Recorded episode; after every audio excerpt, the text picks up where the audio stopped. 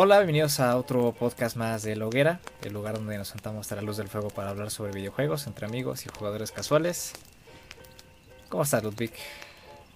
Muy bien, muy contento, este, muy tranquilo, pero agobiado por el trabajo. Eh, un placer estar aquí una vez más contigo. ¿Tú cómo estás? Bien, nada más que un poco alterado por la noticia de último momento que salió hace un par de horas.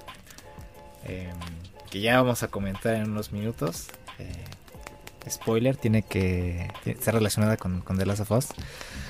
Eh, hay salseo. Hay salseo. Hay tiro en la cara en la casa del boxeo. Sí, pero.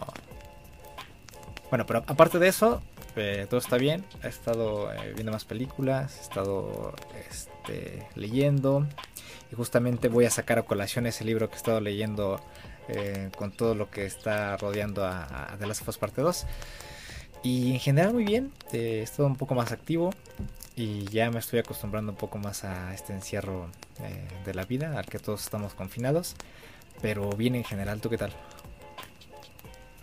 Pues fíjate que más o menos igual, esta semana no jugué mucho. Igual creo que me puse a ver más películas. Em, sigo jugando Celeste, ya, llevo, ya voy para tres años jugando Celeste, pero pues ahí vamos poco a poquito. Porque esta semana me enteré que para continuar el capítulo 9 necesito regresarme y encontrar todos los cassettes de los lados B de los niveles para poder continuar. Así que eh, el juego claramente me va a dar otras 50 horas de juego fácil. y eso me tiene contento y a la vez no, porque yo ya juraba que a la vuelta de la esquina ya iba a poder cambiar de juego. Pero yo hice una promesa de hasta no terminarlo no pasar a otra cosa, entonces ahí seguimos. Y pues creo que igual me estoy empezando ya a adaptar un poquito a este ritmo de vida.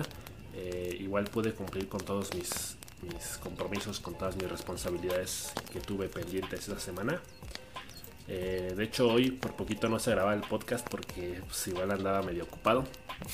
Pero qué bueno que estamos aquí hablando de juegos. E, esta semana sí que hubo noticias. Eh, ahora sí tenemos temas hasta para regalar. Así que estoy emocionado por el programa de hoy. Sí, va a ser un podcast mm, no más largo de lo habitual. Esta semana sí hubo bastante movimiento y, prueba de eso pues es justamente la nota que vamos a, retomar ahorita, que habla sobre de las sofás. Pero bueno, en general todo bien por, allá en casa. Eh. Pues sí, sí, todo tranquilo. Eh, no ha habido nada nuevo. Muy bien. los niveles de estrés han disminuido. Pues ya que sí, fíjate que ya me urge salir. Ya, ya, ya. Para despejarme. Y justamente en España ya, al menos a los niños ya la están dejando salir. Eh, al parque al menos una hora al día. Casi, casi como presos, ¿no? Que les dan su, su hora para, esparcirse. Pero pues poco a poco creo que vamos a volver a la normalidad. Va a tomar tiempo porque pues, esto no es de un día para otro. Pero pues ya veremos eh, porque va a haber cambios, o sea, esto, esto va a traer secuelas a la larga. Eh, la gente no va a estar tan tranquila de ir al cine, por ejemplo, o de ir a lugares concurridos, al menos durante todo el, resto del año y lo que le siga. Pero este, pues ahí vamos a estar este, cuando den el pitazo y podamos salir de la casa. Pues ojalá que ya sea pronto, ¿no? Digo, ya, ya pasaron varios mesecitos. Eh, todavía vamos quizá por uno más. Así que a ser pacientes. Pues sí. Y justamente pues este, este mes que, se aproxima, el mes de mayo, iba a ser la ventana de lanzamiento para The Last of Us Parte 2, que recientemente pues, ha entrado en polémica, porque justamente el día de hoy, como estábamos platicando al inicio del podcast, se revelaron eh, imágenes, videos, gameplay con alto contenido de spoilers. Y pues yo la verdad empecé a preocuparme cuando vi la nota eh, inmediatamente cerré todas las redes sociales porque no me quise enterar de nada. Y pues es preocupante porque es bien sabido que en Naughty Dog pues tienen esta cultura del crunch, que es básicamente pues eh, quemar a los, a los trabajadores y que se queden a, a eh, más tiempo del que suelen hacer. esto por, por, pues, por, en relación a que el juego pues ya estaba en su etapa final. Y, en general, pues esta cultura del crunch ya tiene tiempo, ya tiene eh, un largo recorrido en, en Naughty Dog. Es algo muy común. Es justamente, pues, que la semana pasada me llegó mi libro de Blood, Sweat and Pixels, escrito por uno de los periodistas de Kotaku más reconocidos en la industria. Y él hablaba justamente de esta cultura del crunch que hay en Naughty Dog, eh, específicamente en el desarrollo de Uncharted 4, que fue un momento trágico en, el estudio, porque uno de sus directores, una de sus directoras y escritoras con mayor recorrido en el estudio, eh, tuvo que retirarse eh, después de tener algunos problemitas con los directivos. el juego pasó por muchas etapas, etapas en las que tuvieron que presionar a los animadores, a los este, programadores para poder terminar el juego a tiempo y esto pues terminó eh, propiciando un desgaste muy fuerte en, los, colaboradores, incluso eh, se hablaba de, de, trastornos, de ansiedad. Y, esto lo hemos eh, visto recientemente también. Y en esta columna de The Last of Us hablaba de, de, este juego en específico, de Last of Us Parte 2, y especificaba que han pasado otra vez por fuertes este, espacios en los que se les ha pedido de más, que den de más a, los colaboradores de Naughty y pues esto ha desembocado en tensiones en el estudio y creo que resultado de ello pues es esta esta filtración de imágenes y, videos eh, que revelan mucho del, argumento del juego y pues eso es preocupante. Ya habíamos hablado hace un par de semanas de pues, tema del crunch en Naughty Dog. Eh, en muy resumidas cuentas es hablar de la filosofía de una empresa que tiende a ser muy perfeccionista y a observar bajo la lupa los más mínimos detalles en, plan de construir estas historias narrativas muy inmersivas y muy perfectas y que visualmente sean pues también un orgasmo. Pero eh, definitivamente ya habíamos llegado a la conclusión de que pues es una mala jugada que de pronto sí puede poner eh, en muy mal lugar a Naughty Dog como empresa. Porque pues mucha gente quizá no va a aspirar a llegar algún día a trabajar con ellos sabiendo que tiene posibilidades de ser explotado de esa manera. Y, que sí, ¿no? Que, hablábamos de que precisamente de que Uncharted 4 de pronto fue el último trabajo de, muchos colaboradores ya de, de mucho tiempo en Naughty Dog y que The Last of Us Parte 2 representaba entonces el, reto de, contratar a, mucho personal nuevo que tenía que adaptarse rápido a esta filosofía y que pues obviamente era una experiencia nueva para ellos y a lo mejor empezaban con muchas ganas, pero pues pasados los meses, después de tanto estar encerrado ahí trabajando en el proyecto, pues obviamente sí les pesó. Y bueno, eh, ahora sí que resultó algo que no esperábamos, algo que no eh, pudimos predecir, eh, que, ahora mismo haya filtraciones por parte de un mismo eh, trabajador, por parte de alguien que estuvo involucrado en el proyecto. Y, no sé, eh, yo creo que hay que andarnos con mucho cuidado de esta información. yo ya había dicho que pues, a mí me gusta llegar lo más virgen posible cuando voy a jugar un juego, que no me gusta ver ni el tráiler, entonces imagínense ahora que, que hay todo esto que pues sí tienta, pero pues ojalá, ojalá que no, que no me llegue a enterar de algo que sea demasiado comprometedor. Sí. Pero sí es triste, sí es triste que, este tipo de cosas pasen, porque a lo mejor de pronto lo esperarías de un hacker o, de, la típica persona que pues nomás quiere joder y te lo quiere spoiler antes de tiempo. Pero en este caso no, hablamos de alguien, pues, eh, una fuente interna al proyecto. Y justamente en uno de los artículos se hablaba de que era un ex colaborador que habría trabajado en el temprano desarrollo del juego.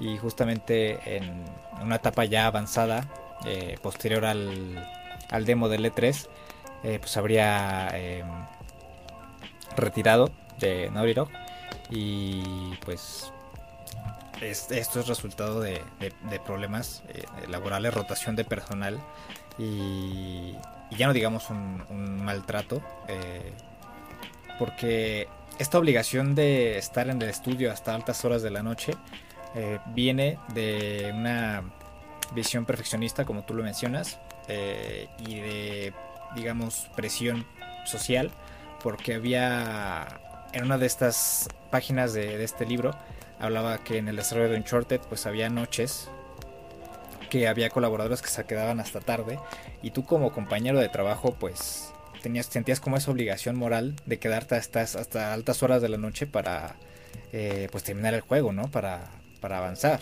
Si mis compañeros se están quemando las pestañas y se están quedando hasta las 2, 3 de la mañana, porque yo me iría temprano o porque yo no me quedo este, para apoyarles hasta, hasta esa hora, porque pues hasta cierto punto pues todos están conectados, ¿no? O sea, no, no puede eh, existir el programador sin el diseñador y viceversa. Entonces, em, pues según eh, las fuentes mencionan que la directiva este obviamente les, les prepara almuerzos eh, los incentivan a no quedarse tanto en el estudio pero debido a la alta carga de trabajo que tienen que cumplir hasta con fecha límite pues ellos deciden quedarse y terminar porque de otra forma no lo harían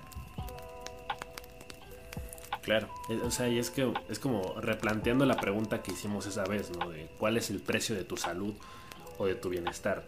Entonces, pues, eh, de pronto no importa qué tanto puedan llegar a consentir a sus empleados, creo que hay una parte que, que pues no terminas nunca de, de, complementar, ¿no?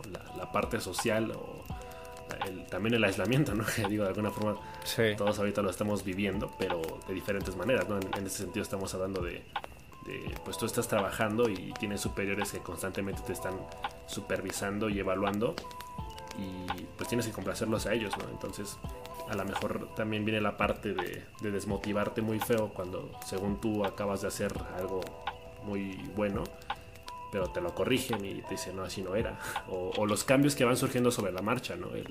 cuando el proyecto se empieza a acomodar, de pronto te das cuenta de que algunas partes no, no terminan de, hacer clic. Entonces hay que cambiarlas. Y, pues todo este tipo de, de, partes elementales del proceso que eh, se traducen en más horas de trabajo y más esfuerzo, pues creo que sí es una, una cultura un poco agobiante. Y pues sí, como dices, pues qué buena onda por parte de, los trabajadores de, digamos, todos quedarse, de, de, trabajar como un equipo, de realmente conformar esta familia pero eh, creo que nada nunca termina de ser suficiente si, no puedes estar en paz contigo mismo. Entonces, pues aquí vemos las, las consecuencias. Moraleja, no hay que trabajar en Naughty pero. y tampoco hay que spoilearnos de, las Last parte 2. Si vemos spoilers, pues hay que bloquear. esperemos que lleguemos lo más eh, lo más protegidos para cuando salga. Y es que esta básicamente era una predicción que hacía Jason Schreier, este señor, porque pues esto ya es de toda la vida en, en Naughty Dog y ya estamos viendo las consecuencias. O sea, estamos viendo esta consecuencia grave de que alguien dentro del estudio este, filtre información importantísima del juego eh, como una forma agresiva de mostrar su enojo contra el estudio. Y yo creo que después de esto van a cambiar las cosas en el estudio, o yo espero que cambien, porque si esta cultura del crunch es muy peligrosa. También este CD Projekt Red hace una práctica similar em, con este Cyberpunk 2077. Y digo, tampoco es para mm, crucificar a los estudios, eh, porque independientemente de eso, a veces el crunch es necesario, justamente por lo que mencionabas, de, del proceso de crear un videojuego. Hay, hay veces que hay elementos que se tienen que quitar, que en el papel quedan bien, pero que en la práctica eh, resultan ser este, malos o, que no cubren las expectativas. Y pues sí, como tú dices, hay que, hay que ver qué, pasa en el futuro. Y pues nada, esperemos que Naughty cambie su actitud y que después de este tope que se acaban de dar con esta filtración, pues cambien las cosas y, pues ya veremos el resultado de Last of Us 2, que seguramente será excelente, pero pues si esto sí termina preocupando. Sí, o sea, definitivamente tiene que cambiar porque evidentemente hay muchos elementos que son cruciales, que son vitales para los juegos y que uno entiende que, que estas desarrolladoras tengan que comprometerse tanto con un proyecto y entregarse tanto tiempo, pero definitivamente tiene que haber una especie de regulación. Imagino que debe haber algún tipo de sindicato que, que, abogue por los trabajadores, que, les haga saber sus derechos. Y, claro, a nosotros como público agradecemos que podemos de pronto jugar juegos que son tan pulidos y, que rozan la perfección de maneras, vamos, que espantan. Ridículas. Pero, sí, sí, y, que eso, digamos, eh, igual como que genera un estándar, ¿no? Pone el asta muy arriba y de pronto los competidores quieren hacer lo mismo, como decir la fórmula del éxito es esta, ¿no? Entonces, todas las empresas van a empezar a, explotar a sus trabajadores de esta manera o todos van a tener la filosofía de tenemos que trabajar 12 horas al día. Y definitivamente creo que no sería lo mejor. Creo que sí tiene que haber un límite. Pero pues sí, eh, digo, el, daño ya está hecho. Entonces ahorita ya nada más queda esperar The Last of parte 2 y esperar que eso no le juegue una... Si no, no resulte una mala jugada para Naughty Dog en el, en el futuro para próximos proyectos, porque obviamente The Last of como el, juego que ahora mismo más esperamos, pero por supuesto que emociona saber que otros proyectos puedan llegar a tener el futuro, que también tengan las ganas de, ser tan perfeccionistas con eso, pero pues también puede llegar a jugarles en contra. Exacto. Me queda esta analogía de, de la persona que escala una montaña y escala más alto que los demás, pero se está quedando sin oxígeno. Y eso es lo que le está pasando al estudio. Y pues ya, ya estaremos viendo qué pasa en el futuro. Mientras tanto, pues dejamos a dado. Eh, traten de no spoilearse en redes sociales. Porque seguramente hay eh, retazos de, estos videos e imágenes. Sony se supone que ya trabajó rápidamente para retirarlo el canal y los videos que fueron publicados en YouTube. Pero pues pueden quedar eh, ahí datos de personas que hayan guardado las imágenes o los videos. Así que mucho cuidado por ahí. ¿Y qué te parece si pasamos a, otra cosa? Eh, porque pues ahora vamos a recomendar juegos. Claro que sí. Eh, sí, de hecho hay varios juegos que podemos recomendar en este momento. Digo, sabemos de entrada que eh, la cuarentena, el confinamiento, ha sido la excusa perfecta de pronto para muchas tiendas online de poner descuentos o poner juegos gratis. Pero digo, de todas maneras eso ya es una tradición toda la vida. Siempre pasa que algunos desarrolladores pues dicen, oye, ¿quieres jugar mi, mi juego? Pues puedes probarlo, va a estar gratis hasta el fin de semana. Y pues hay varios juegos que, que estaría chido que probar. Tenemos aquí algunas recomendaciones que vamos a hacer semanalmente. Esta vez son cuatro porque fue una semana movida y hay, hay cosas interesantes porque hay juegos que están eh, gratis durante un periodo limitado, así que pues los queremos hacer saber. Eh, en ese caso, en el aspecto de de un periodo limitado tenemos a Total War Shogun 2, que es un juego de estrategia ambientado en el Japón feudal del siglo XVI. Es básicamente una batalla entre clanes tipo Age of Empires. Eh, y pues está gratis desde hoy que se publica este podcast hasta el primero de mayo. También se acaba de eh, liberar la noticia de que va a estar temporalmente de forma gratuita Alien Blackout para dispositivos móviles. Es una gran oportunidad para probar este juego eh, en sus celulares. Yo, recuerdo, tengo el vago, el vago recuerdo de haberlo jugado hace un par de años. Me parece que es un juego bastante optimizado para dispositivos móviles. Y pues sí, sí tiene como esa esencia de, eh, terror. Eh, supongo que la, acción de pronto puede dejar un poquito que desear, pero creo que es una opción bastante recomendable. Y para aquellos que tienen una PlayStation 4, Xbox o PC en Steam, eh, Está Pac-Man Championship Edition 2 eh, gratis por tiempo limitado. La pueden descargar desde la Store. Y para finalizar, una recomendación también. este juego está siempre gratis. Se llama Home Fighter. Está en Android y iOS. Es básicamente un videojuego donde este, luchas eh, con juguetes. Una jugabilidad muy sencilla pero muy práctica. Eh, donde tienes que mantener el dedo apretado para contener eh, y aumentar tu fuerza y en, dado momento mover tu juguete un poco más arriba o más abajo para poder este, conectar un golpe con el enemigo y, derrotarlo. Entonces ahí está la recomendación, es un juego bastante entretenido y pues para la cuarentena está excelente, si no tienes nada que hacer, tienes un momento libre, juegas Home Fighter. Bueno, yo lo estuve probando un ratito, este, solo desbloqueado un juguete, pero fíjate que yo sí estoy teniendo como complicaciones en el tema este de dejar presionado la pantalla para que cargue como la barra de potencia para pegar. Porque no, o sea, no, no, le estoy entendiendo mucho a eso, o sea, no me cuesta trabajo tener precisión. Pero me parece un concepto bastante llamativo, eh, inusual.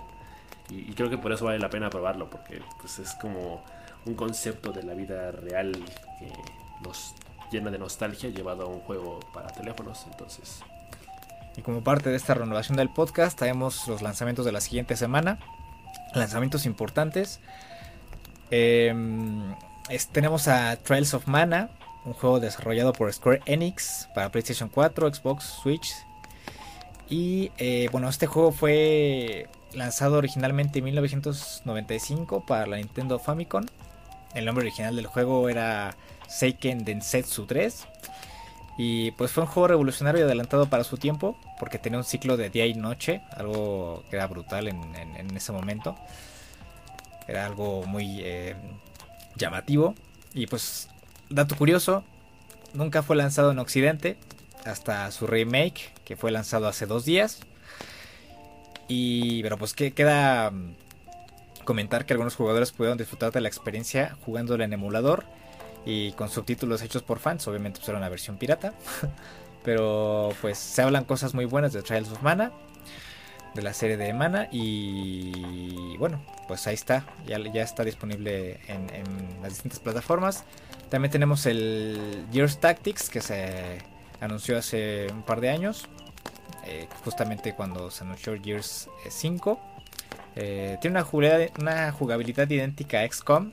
Si son este, muy eh, apegados al combate y a la táctica y combinado con, el ambiente de Gears, pues está, está chido.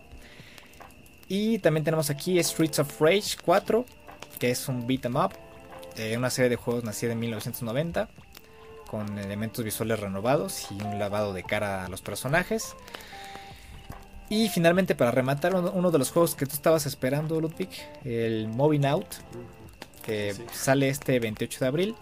Pues la verdad es que sí me emociona porque, bueno, últimamente estamos buscando como más juegos para agregarle variedad a nuestros ratos de, esparcimiento online.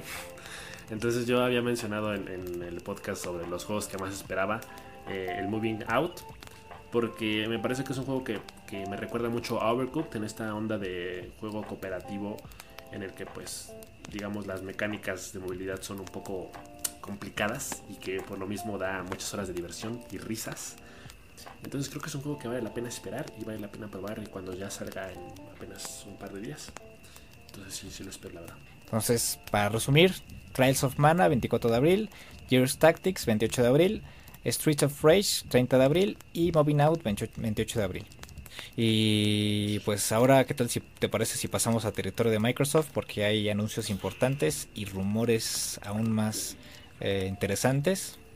Uy, uy, me parece muy bien. Eh, la verdad es que yo estoy bastante emocionado por estos rumores que han empezado a haber alrededor de la Xbox Series S, eh, que sería, digamos, esta consola que permitiría dar el siguiente paso de, la siguiente generación, pero que básicamente la pondría a un precio bastante accesible para ese sector eh, del mercado que digamos de pronto no tiene la capacidad o no tiene el interés por comprarse la Xbox Series X que evidentemente va a tener un costo mucho mayor.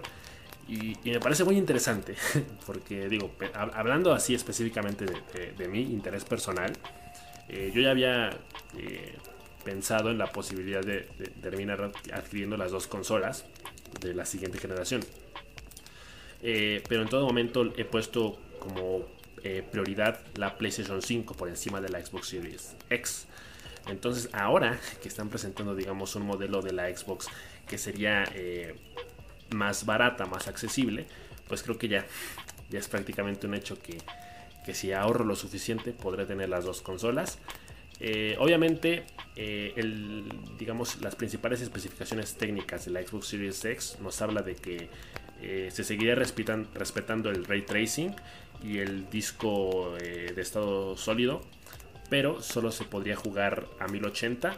nos deshacemos del 4K, que no es como que yo tenga una pantalla 4K para jugar, entonces no me importa. y el hecho de que pues, se reducen los teraflops a 4 pero eh, la arquitectura seguirá siendo la misma renovación que vamos a, ver con Xbox Series X. Así que en general yo estoy, yo estoy bastante emocionado por, por, este concepto y me parece que es una jugada muy astuta por parte de Microsoft porque realmente es hablar de que está por, apostando por hacer una cobertura mayor de mercado cuando las consolas salgan a la venta. Es decir, eh, normalmente tenemos la idea de que en este momento en el que nos encontramos de la industria, esas consolas son para jugadores eh, ya experimentados que, digamos, ya saben de videojuegos. Entonces, como que para un público muy específico. La Xbox Series X pretendería llegar a un público más extenso, que sea, digamos, más eh, desconocedor de los juegos. Y va a ser una opción bastante accesible para, para poder probar la siguiente generación. Mm, digamos, un público más casual, ¿no? Em, que, no busca una experiencia eh, tan hardcore o, no busca algo tan pesado. Gente que no gusta eh, desembolsar tanto dinero para renovar o buscar comprar una consola. Y pues es una opción bastante viable. Yo también, te soy sincero, me entraron ganas de, igual comprarme una Xbox Series X. Eh, hay títulos que deseo jugar de, Microsoft. Y creo que es una, buena opción para aquellos que, que buscan jugar simplemente a Xbox y quieren eh, pues tener este este pues, catálogo nuevo que, venga con la siguiente generación. Y pues, digamos que esta Xbox Series S es un paso intermedio entre esta Xbox One y la Xbox Series X. Es como una consola intergeneracional. Y curioso pero sí, pero sí se escucha curioso pero sí. Y, y pues sí. Yo la verdad pienso igual también que es una jugada muy inteligente. Es como algo similar a lo que le apostó eh, Nintendo con Nintendo Switch Lite. Y pues ya vemos que le está funcionando bastante bien. Es una de las consolas este, más vendidas ahora y, de hecho está acotada en muchos lugares. Obviamente pues aunado por eh, esta situación del coronavirus pues ha, este, hecho que la gente pues compre más, más, más consolas, lo habitual. Pero eso no quita que la Switch Lite sea una opción eh, preferida para aquellas personas que buscan algo eh, práctico y pues con el catálogo total de, o, al menos con la mayoría del catálogo de Nintendo Switch y pues esta movida de, Xbox Series S pues es algo similar. Sí, y, y, de hecho parece que empieza a ser una cuestión estandarizada en el mundo de la tecnología, porque o sea, ya lo hizo Nintendo con la versión Lite de la Switch. Pero incluso lo podemos ver también en los teléfonos. Por ejemplo, iPhone está a punto de sacar el iPhone SE, que es básicamente el iPhone 11, pero eh, digamos con una eh, versión combinada con, con lanzamientos pasados, que básicamente va a estar a un precio mucho más accesible. Entonces es ahora mismo lo que va a hacer Xbox Series X con, bueno, Microsoft con la Xbox Series S, que me parece eh, muy interesante, pero de pronto sienta la duda justamente de eh, ahora vamos a tener, bueno, las desarrolladoras van a tener que optimizar el juego para dos consolas diferentes o realmente va a haber una forma de que el, cambio sea mínimo. Porque por supuesto que, que, pues uno que no sabe mucho de pronto tiene miedo de decir, bueno, a lo mejor quiero comprar una consola que en esencia cumple con los estándares de calidad de la nueva generación, pero que evidentemente si vas a comprar algo que sale más barato, pues a lo mejor entra la duda de la calidad o del rendimiento. Y pues también haría, haría falta ver eh, si mantendrían esta eh, arquitectura física, digamos, esta forma que tiene Xbox Series X. Porque la, imagen que pusieron en internet pues es justamente la Xbox Series X, pero a la mitad, o sea, más chiquita. Entonces, digo, minibar. Yo, minibar, o sea, yo, yo, yo, o sea, yo, yo creo que sí va, los tiros van por ahí porque pues este nuevo sistema de refrigeración pues eh, empuja a Xbox Series S a eso, pero eh, dudo que sea este es el, modelo final, aunque bueno, no creo que haya mucha variación. Y por otra parte, pues también Microsoft liberó el logo de Xbox Series X. Eh, fíjate que es un poco chistoso porque, bueno, ya, ya había estado viendo en Facebook los últimos meses que de pronto Microsoft estaba cambiando la foto de perfil de Facebook, de Xbox, cada 5 minutos prácticamente. Y, bueno, ahora ya llega este logo que eh, es bastante... Bueno, no sé, honestamente no sé qué me genera. Siento que es muy simple, pero siento que está bien. Digo, es un, es un tanto diferente a lo que hemos visto con versiones anteriores de Xbox, pero bueno, la X eh, se mantiene eh, digamos, bajo los parámetros establecidos. Así que está bien. Like. Sí, ya, ya lo veremos en el producto final de, Xbox Series X. Y, y pues sí, hasta aquí eh, dejamos eh, a Microsoft, dejamos a Microsoft a un lado, porque pues hay, hay más rumores. Em, ahorita que estamos eh, muy inmersos en el tema de los rumores.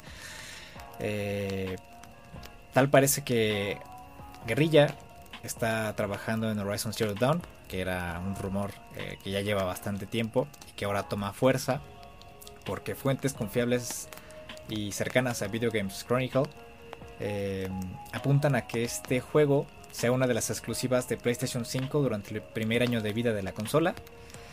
Eh, y que Horizon Zero Dawn sería una trilogía que ya estaría este, siendo aprobada por Sony y que pues veríamos a Aloy durante dos entregas más y pues PlayStation 5 eh, daría poder a, a esta segunda entrega y, tendríamos un, mundo más grande, eh, tendríamos más libertad de exploración y pues veto a saber qué, tanta cosa más con esta bestia que es va a ser PlayStation 5 y pues qué bueno, yo realmente estoy feliz porque el primer juego lo disfruté como, como un loco. Eh, Guerrilla tiene un potencial eh, grandísimo para desarrollar eh, mundos abiertos y Horizon Zero Dawn es una de las nuevas IPs creadas en esta generación eh, que, más ha vendido durante el paso de, los años. Y pues qué bueno. No sé qué opinión te despierta a ti. A mí me da risa. A mí me da mucha risa porque, pues, bueno, en episodios pasados ya me he ido comentando que Horizon Zero Dawn es uno de esos juegos que es como, es mi piedrita en el zapato porque lo vengo jugando desde 2017. Pero no la acabo ya va a salir otro, ¿no? Exacto, o sea, y, me da risa por el, término que mencionan de que estos nuevos juegos, o al menos la segunda parte, va a ser gigantesco en comparación al primero. y digo, a ver, yo ya llevo más de 80 horas con el primero, entonces, ¿el segundo que va, a durar 500 horas o qué? Pero definitivamente sí, como bien mencionas, creo que Guerrilla Games tiene un potencial enorme. Eh, porque realmente Horizon Zero Dawn, a pesar de ser un juego que no he terminado, creo que me atrevería a ponerlo en, mi top de juegos favoritos. Porque siento que tiene, una, tiene un equilibrio perfecto entre narrativa y exploración.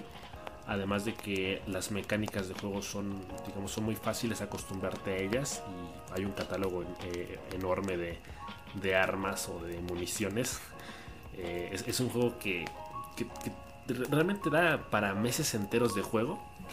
Eh, y creo que la historia por sí sola también da, sin, duda alguna, para una secuela y quizás hasta para una tercera parte. Claro que yo no he terminado el primer juego, entonces no podría hablar mucho de eso. Pero sí me puedo llegar a imaginar cómo podría ser una segunda parte. Eh, porque vamos, incluso hubo un DLC que por ahí, el Frozen Wilds, Frozen Wilds que de pronto también eh, exploraba más otro terreno dentro del juego. Y, y, creo que en donde pongas a Eloy, eh, el juego va a ser exitoso. Entonces, por un lado estoy emocionado, pero por otro también es como que ya empecé a sentir la presión de tengo que acabar el primero antes de que salga el segundo, porque cuando salga el segundo, no, porque cuando compre el segundo ya va a salir el tercero. Sí, es que justamente estaban mencionando que el juego inició su desarrollo en 2017, entonces pensemos, ya van tres años desde que inició el desarrollo. Eh, yo me imagino que para 2021 para finales de 2021 sería una puerta buena de salida. Claro que hay que tomar en cuenta otros factores que podrían retrasar su lanzamiento, pero un, juego dentro del de este calibre, dentro del primer año de vida de PlayStation 5, eh, sería un bombazo. Entonces, eh, pues yo, feliz de que salga Horizon Zero Dawn 2. Eh, ya pues esperaríamos para que se confirmara durante los próximos meses, que sepamos el nombre del título. Y pues justamente están estos rumores de que durante mayo va a haber, eh, van a soltar eh, las grandes bombas de, Sony y de Microsoft. Microsoft en este caso con Xbox Series X. Sony según rumores, igual estaría soltando PlayStation 5, mostrando su diseño, mostrando de lo que es capaz, la interfaz. Y qué mejor que soltarlo con, con el anuncio de Horizon Zero Dawn, que no es una locura pensar que, que lo hagan de esa forma. Así que, pues nada más nos queda esperar. Pues ya va siendo hora, ¿no? Porque como que el año se está pasando muy de gratis. Ya estamos, ya llevamos 20 años encerrados y nomás no pasa nada. Entonces, pues qué bueno que ya nos estamos acercando poco a poco, lento pero seguro, a ese momento en el que eh, nos vamos a llenar de, de pues, salidas de juegos, de nuevos trailers, de rumores y de miles de cosas que definitivamente estoy muy ansioso por ya empezar a ver. Sí. Y justamente hablando de PlayStation y de la cuarentena, eh, también pues es bueno saber que hay rebajas en PlayStation Store. Eh, hay rebajas hasta el 50%. Eh, tenemos títulos importantes como Uncharted, Marvel Spider-Man, Ratchet Clank, Medieval, Dead Stranding, Days Gone y Gran Turismo Sport. Así que pues también si ustedes quieren aprovechar las rebajas que van a estar durante los próximos días, lo pueden hacer. Y pues ahora damos el salto con Nintendo porque pues se dio la actualización de Animal Crossing New Horizons. Hay nuevas implementaciones en el juego. Eh, que bueno, poco a poco van a ir saliendo y, justamente Nintendo eh, aseguró que van a dar soporte al juego y actualizaciones por al menos los siguientes años. Así que Animal Crossing New Horizons va a ser eh, un título al que le van a dar mucho mimo y mucho cariño y que vamos a poder estar disfrutando, o al menos este, los que tienen el juego, porque pues yo todavía estoy esperando mi turno para ponerle las manos encima. Eh, pero bueno, con esta reciente actualización, este, agregaron el puesto de jardinería de Gandullo. Eh, hay nuevos tipos de arbustos, ampliaron el museo. llegó Ladino a la isla, que es este personaje que te vende piezas de arte y que algunas son fake y algunas no. Eh, que va a estar seguramente ahí cada semana a partir de ahora. Y anunciaron también los próximos eventos. Eh, del 23 al 4 de mayo, el Día de la Naturaleza. Del 1 al 7 de mayo eh, vamos a poder escapar a otra isla para poder obtener recursos, visitar, conocer a otros personajes. también el Día Internacional de los Museos. Justamente hablando del museo, del 18 al 31 de mayo, donde podemos reunir sellos para obtener recompensas. Y la temporada de bodas, para ayudar a Paca y Al, eh, para hacer una sesión de fotos. Eso me parece muy chido. Pues la verdad está bastante chido que estén actualizando eh, Animal Crossing, porque pues, tiene una comunidad enorme, entonces pues no, nunca falta el, tipo que a, las dos horas ya se completó el juego, entonces que, esté constantemente eh, renovándose y, e implementando contenido así, definitivamente extiende las horas de diversión. En un juego que realmente vale muchísimo la pena, nosotros de verdad eh, no hemos tenido la posibilidad de, jugarlo y nos morimos de ganas por probarlo. Ya llegará nuestro momento, pero pues de momento eh, los que lo tienen aprovechenlo menos mal que son actualizaciones gratuitas. Entonces, eh, no hay excusa para seguir este negociando los nabos y haciendo más grande tu isla. Así que, pues a darle al Animal Crossing. Ah, estamos hablando de, de, un juego que ha generado esta comunidad enorme y que por la misma razón prácticamente se posiciona en el primer lugar de los juegos más vendidos del último mes. Y de pronto podríamos decir, bueno, pues es que el aislamiento, es que estamos confinados y demás. Y puede que sí, puede que el, hecho de que todos estemos en casa buscando qué jugar eh, haya incentivado estas compras digitales del juego. Pero la verdad es que el juego ya era muy popular desde el último título, el New Leaf para 3DS. Entonces creo que no queda duda hoy en día de que este Animal Crossing es uno de los juegos más populares y más queridos por la comunidad. Porque aparte es un juego diferente. O sea, es, un juego que, que, por primera vez, o bueno, por escasas ocasiones, este, te premia. Y no precisamente por matar a otros. Sino por todo lo contrario, ¿no? Por, construir, por darle vida a una isla. Y que de pronto también genera toda esta, esta comunidad que, que se apoya entre sí. Eh, yo, ya, yo, ya, había echado flores en el pasado a, la comunidad. Me parece que son una delicia de personas, que son muy amables y, y que la neta sí da muchas ganas eh, unírseles. Entonces, pues bien por Animal Crossing y efectivamente ya pronto, pronto lo jugaremos. Más que nada es que es que esta franquicia se aleja, se aleja del modelo de, del juego de disparos y de y de cualquier otra cosa. Es, es, es, un wholesome game al que puedes pasar este, el tiempo que tú quieras. Y pues ahí está para disfrutarse. Así que pues ahí está, Animal Crossing rompiendo récords, siendo Animal Crossing, siendo un juego muy bonito.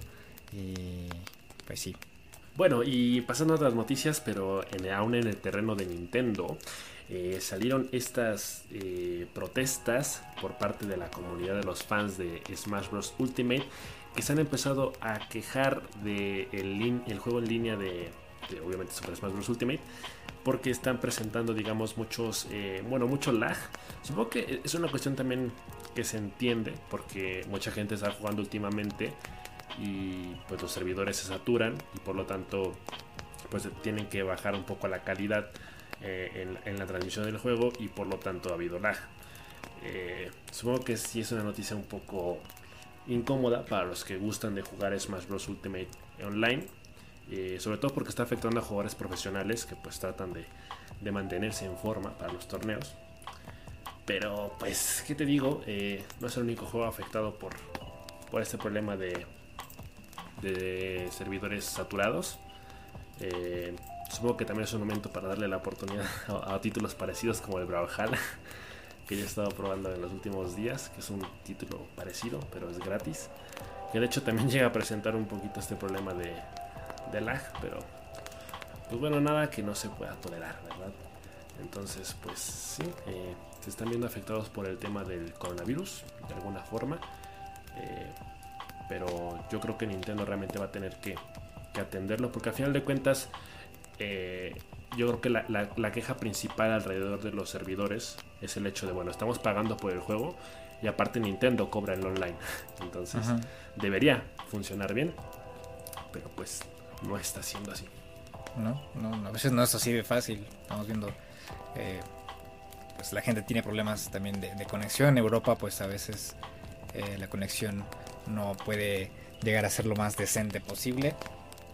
Y, pues la gente que trabaja en línea a veces está un poco ensañada con la gente que ve series de internet y juega videojuegos online.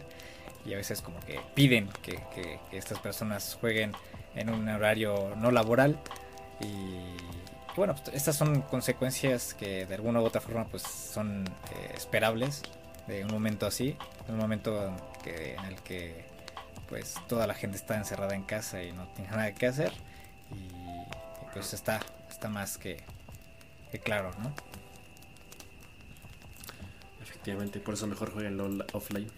Sí sí sí jueguen offline jueguen single players porque pues los meses que, que vienen pues se vienen cargaditos. Y justamente de hablando sobre lanzamientos eh, desarrolladoras todo esto eh, se anunció el Digital Future Game Show que se va a celebrar el próximo martes 9 de junio, el Future Game Show, eh, ante la cancelación del E3. Y pues va a ser una transmisión de una hora donde se van a mostrar trailers exclusivos, anuncios y más sobre los próximos juegos, abarcando desde las actuales y próximas consolas y también pasando por los teléfonos y la PC justamente lo que no pudo hacer la E3 de reunir a, todos los desarrolladores y todos los estudios en un solo lugar de forma digital, lo está haciendo Games Radar. Entonces, pues están bastante orgullosos de, este stream. Pues sí, y la verdad es que yo también estoy emocionado porque pues definitivamente nosotros esperábamos más de la E3, que pudiera haberse actualizado y haber, eh, haberse acoplado a la situación actual y que hubiera optado para hacer una versión digital. Ya hablábamos por ahí de que van a ser este como recopilatorio de todos los trailers o todos los lanzamientos exclusivos. Pero bueno, alguien más se, adelantó. Y pues ahora tendremos eh, este Future Games Show que creo que va a estar bastante entretenido y que va a tener un poquito de todo. Y, pues no, es la gran cosa, pero era lo que se necesitaba, ¿no? O sea, es, es, es lo justo y lo necesario. O sea, es, es muy, muy puntual en cuanto a que va a ser una recopilación de, de todos los trailers y todos los anuncios. Todo va a estar condensado en un solo lugar. Nosotros nos vamos a, enterar de todo lo que tenemos que estar enterados. Nos vamos a entretener y ya está. Y la E3 va a tener que aprender de eso porque probablemente este sea el futuro eh, a la hora de anunciar consolas y juegos en próximos años. Sí, justamente eso es lo que la, achacaban eh, todo el mundo porque pues ya lo hablábamos en otros podcasts, el modelo de la E3 pues ya estaba un poco rancio eh, hasta cierto punto porque no era tan necesario que todos estuvieran ahí. Y, también es por eso que, le, hacen un poco el feo a la E3 eh, por, por, esos problemas que se tuvieron en el pasado. Y pues va a tener que aprender a, acomodarse y acoplarse porque el próximo año no, no la veo no la veo físicamente ahí en, California. Este ya, ya veremos eh, qué, qué, es lo que deciden los directivos y pues esperamos que todo sea por el, por el bien de la industria. No sé, yo tampoco la veo. Eh, definitivamente tiene que adaptarse o morir. Bueno, eh, por otro lado, también surgió esta duda porque se hizo una encuesta eh, sobre qué preferencia tienen los jugadores a la hora de tener un mando. Y es que estamos a la espera, por supuesto, de la siguiente generación de consolas. Ya tuvimos la presentación del DualSense, que va a ser una revolución en nuestras manos completamente. Pero sigue estando la duda de qué preferimos los jugadores, jugar con un control que tiene pilas o una batería. ¿Qué pasó ahí? Siri, tranquila. Ay, ay, ay, la Siri, la Siri. Ya ves, quítale las pilas a la Siri. Ya le tengo que quitar las pilas. Y entonces, bueno, se armó este debate, ¿no? De, qué prefiere la gente. Porque digamos que cada quien ha tenido una experiencia diferente. Nosotros que somos usuarios de PlayStation, pues estamos bastante cómodos. Bueno, me atrevo a hablar por los dos con el tema de la batería recargable. Que bueno, cada cierto tiempo tienes que conectar el control eh, a, la, consola para poder cargar y puedes jugar mientras juegas. Eh, yo, siempre he creído que el, tema de tener pilas que se cambien es muy incómodo. Porque literalmente es como que si se te acaba eh, la pila mientras estás jugando, siento que pierdes mucho tiempo mientras las buscas y las cambias. O incluso qué pasa si no, si no tienes el repuesto en ese momento, te quedas sin jugar. Entonces siento que es muy, muy incómodo. Digo, por ahí se ha hablado de digamos, un punto intermedio en el que a lo mejor se puede tener un cargador para pilas que, digamos, permita que eso sea más, más rápido y que incluso puedas tener un repuesto para que el, cambio de, una, de un cargador a otro sea eh, rapidísimo y puedas seguir jugando, que creo que es algo que sí se ha visto con, con Xbox. Pero por ejemplo, yo, siento que actualmente el, mejor control en ese sentido es el de la Switch. Yo, yo que he tenido esa experiencia, eh, la Switch, tanto la consola como los mandos, tienen esta batería de litio integrada, que básicamente es una eh, batería que no se sobrecarga, llega a su máximo y digamos ahí se queda, deja de cargar, pero aparte tiene un rendimiento bastante óptimo. De hecho, eh, ese control me dura aproximadamente como 8 o 10 horas de juego, si no es que hasta más, honestamente no lo he contado, pero sí son bastante, bastantes horas que de pronto es lo que puede llegar a dejar, dejar a desear el, control de la PlayStation 4, el DualShock 4. Pero pues aún así siento que eh, son, son detalles mínimos. Eh, pero pues no sé, ¿tú, ¿tú qué opinión tienes sobre los controles? ¿Prefieres pilas, eh, batería? yo estoy muy contento con la batería. yo sufría mucho con el mando de la Nintendo Wii porque incluso aunque yo tenía mis pilas recargables a la mano, pues a veces eh, en el momento en que se descargaban y, yo tenía que seguir jugando, pues no, no tenía cómo, porque a veces tenía que agarrar las baterías de los controles de la televisión de mis papás y se enojaban y, tenía ahí problemas. Un clásico. Un clásico. Eh, ahorita yo estoy bastante contento con el DualShock 4, aunque sí es un problema el tema de la batería, de la duración de la batería más que nada, porque es un tanto reducida que yo espero que sea un aspecto que cambie durante la próxima generación de consolas y lo que me parece muy extraño es que Xbox siga manteniendo el sistema de las baterías en sus controles, aunque aparte a veces venda estos cartuchos recargables que puedes conectar al, control dando esas dos opciones. Pero yo la verdad diría por una... Eh, apostaría por, por la batería, por tratar de mejorar el, sistema de carga porque es algo muy, eh, muy útil, muy simple. Eh, es la mm, función em, cargable o recargable del control. Eh, pues es la más óptima porque nada más conectas el cable a, la consola y, justamente mientras estás jugando sigues jugando con el cable conectado el control se sigue cargando pero pues todavía tenemos estos problemas de, de, duración y rendimiento entonces pues yo solamente espero que en la próxima generación estas cosas cambien, que la batería mejore y nada. Sí, y fíjate que eso es un tema que de pronto sí se le puede achacar a Microsoft, sí lo podemos ahí como incriminar poquito, porque creo que sí es, sí es una cuestión en la que con tal de reducir costos a la hora de hacer el control, pues terminan optando por esta opción de que las pilas sean recargables o que se cambien y que al final de cuentas para el jugador termina siendo más costoso a la larga, ¿no? O sea, cuánto gastas en pilas eh, al año o bueno, cada cambio de generación no lo sé, pero como quiera sí es como un, costo adicional que tú no, inicialmente no tienes contemplado, pero pues a, los desarrolladores de la consola les da igual y dicen, bueno, pues así es, así es y si tú lo aceptaste y tú lo compraste, pues ni modo. Y en, ese sentido sí punto para, para Sony que sigue manteniendo lo de la batería interna para el DualSense. Y, y que efectivamente, ojalá que la, duración de la batería eh, sea más larga, porque la verdad es que a, pesar de que lo prefiero, si llega a ser incómodo. O sea, digo, para mí es obligatorio prácticamente tener dos controles para que cuando se descargue uno puedo jugar con el otro mientras dejo cargando este. O en todo caso, preferiría que hicieran un cable USB más largo porque luego a mí la consola sí me llega, sí me queda un poco lejos de donde juego. Y pues también es incómodo como tener que ponerme en una posición para que pueda jugar mientras el control esté conectado. Claro. Pero bueno, el, futuro va a ser así. Y yo creo que eh, el, el, DualSense va a estar a la altura. Sí.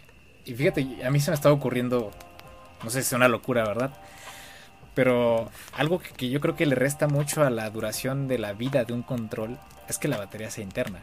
O sea, si la batería fuera a modo de cartucho, que tuviéramos un cargador o que, el, o que la batería se cargara junto con el control, pues no tendríamos que estar gastando tanto en, baterías, aunque obviamente pues eh, la industria también vive de repuestos y de controles. Ya, ya lo habíamos platicado antes, ¿no? Que que Sony gana más dinero vendiendo accesorios que vendiendo consolas. Entonces, este, pues tampoco espero que hagan eso, ¿verdad? Porque pues le estarían perdiendo bastante, pero obviamente para... Yo, lo digo por, por, por, por el tema de la duración de la vida del control, porque el control, al final de cuentas, si la batería falla, el control sigue siendo funcional mecánicamente. Y si tú le cambiaras la, la batería, pues seguiría funcionando eh, perfectamente, pero pues no todos somos este, ingenieros o, le sabemos a, los microchips para andarle cambiando la batería de litio y pues terminamos comprando otro control. Pues sí, ojalá que sea un tema que realmente podamos ver una mejora ante la siguiente generación, porque de pronto sí, digo, es, yo creo que ya dentro de la jugabilidad es algo mínimo, que realmente llega a molestar poco, Ah, digo, en, mi experiencia personal siento que no es como que tenga un impacto demasiado grande, pero pues sí llega a ser un tanto incómodo. Entonces, ojalá que realmente eh, pudieran tomar en cuenta nuestras demandas, nuestros deseos. Sí. Y a lo mejor para cuando salga la PlayStation 8, pues ya vamos a tener el control perfecto. Y bueno, creo que eso es todo por el día de hoy. Eh, tuvimos bastante información en esta edición número 11. Ya es la edición número 11, qué rápido. Ya llegamos a, los 11 podcasts de, de Hoguera. Eh, pues esperamos que sean más. Eh, ya nos estaremos viendo la siguiente semana con más información. Y pues ya estaremos discutiendo, eh, sea lo que sea, lo, lo, que llegue a surgir. Y pues nada, muchas gracias por escuchar. cuídense mucho. Y nos vemos en el siguiente podcast.